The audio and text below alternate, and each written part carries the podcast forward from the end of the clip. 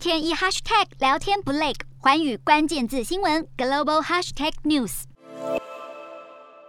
本周的国际新闻快评，我们从俄罗斯总统普丁下令进军乌克兰之后，世界各国的反应来讨论普丁为何进军乌克兰。而西方民主国家如果只靠经济制裁，不采取军事行动，真的挡得住普丁吗？经过乌克兰纷争之后，未来的国际局势又会出现什么样的变化呢？从去年下半年开始，俄罗斯跟乌克兰之间的纷争就越演越烈。针对普丁为何入侵乌克兰的原因，众说纷纭。但是如果归纳各方情资，大概可以把普丁的目的区分成两个层次。表面的层次是为了要保障国家安全，因为乌克兰在二零一四年克里米亚战争之后，乌克兰的民意越来越向欧洲靠拢，疏远了俄罗斯，导致乌克兰国内加入北约的声浪高涨，让俄罗斯担心乌克兰在加入北约之后，很有可能变成了北约部队的驻军所在。倘若如此，北约盟军就会对俄罗斯的国家安全造成直接的威胁。虽然说国家安全威胁听起来已经可以解释普丁为何积极想要控制乌克兰，但是更深层的原因其实是普丁个人在执政长达二十二年之后，近年来积极思考如何为自己留下历史定位。对普丁个人来说，恢复前苏联时期的荣耀，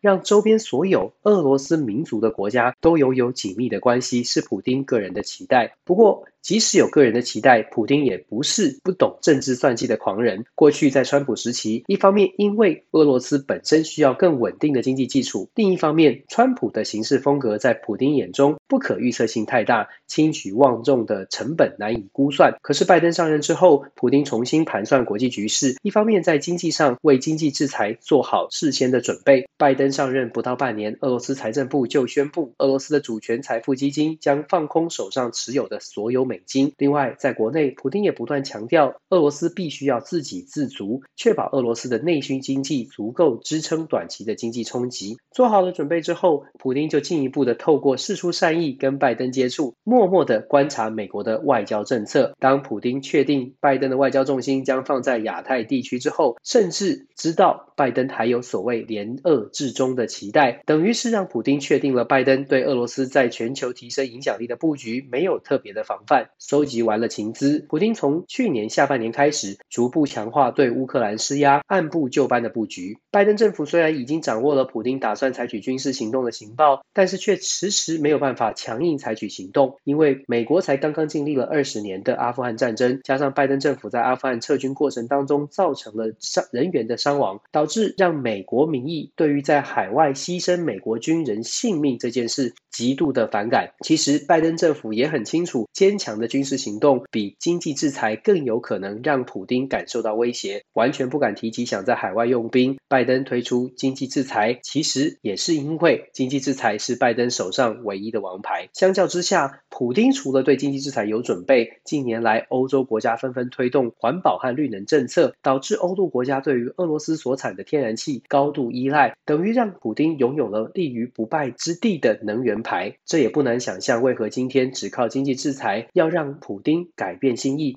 难度会这么高。不过，经济制裁当然不是完全没有效果，如同美国总统拜登所说，经济制裁需要经过时间发酵，才会在俄罗斯的境内产生影响。换句话说，经济制裁的效果不在于立刻改变普丁的决定，而是希望透过世界主要民主国家团结起来，对俄罗斯采取各项的经济制裁，进而可以有效的在经济制裁的方法上取得期待的效果。也因为有更多西方民主国家的介入，导致经济制裁是有可能更快速的让俄罗斯的民众感觉到民生经济上的压力。西方国家靠着经济制裁想让普丁吃到苦头，可是军事实力的不对等，恐怕在普丁感受到压力之前，乌克兰就先被逼迫就范。从乌克兰事件看国际局势、国际体系。从美国说了算的一超多强体系演变成为多极体系，各国都会更积极的展现自己的实力，也会更积极的想尽办法来巩固自己的国家安全。在国际越来越混乱的局势当中，唯一可以确定的是，世界各国都必须要更认真的思考自己的生存之道，而不能再期待，也不能太过乐观的等待着盟友的协助。Hello，大家好，我是寰宇新闻记者黄云婷。你跟我一样非常关注国际财经、政治与科技趋势吗？记得追踪寰宇关键字新闻 Podcast，以及给我们五星评级，更可以透过赞助支持我们哦。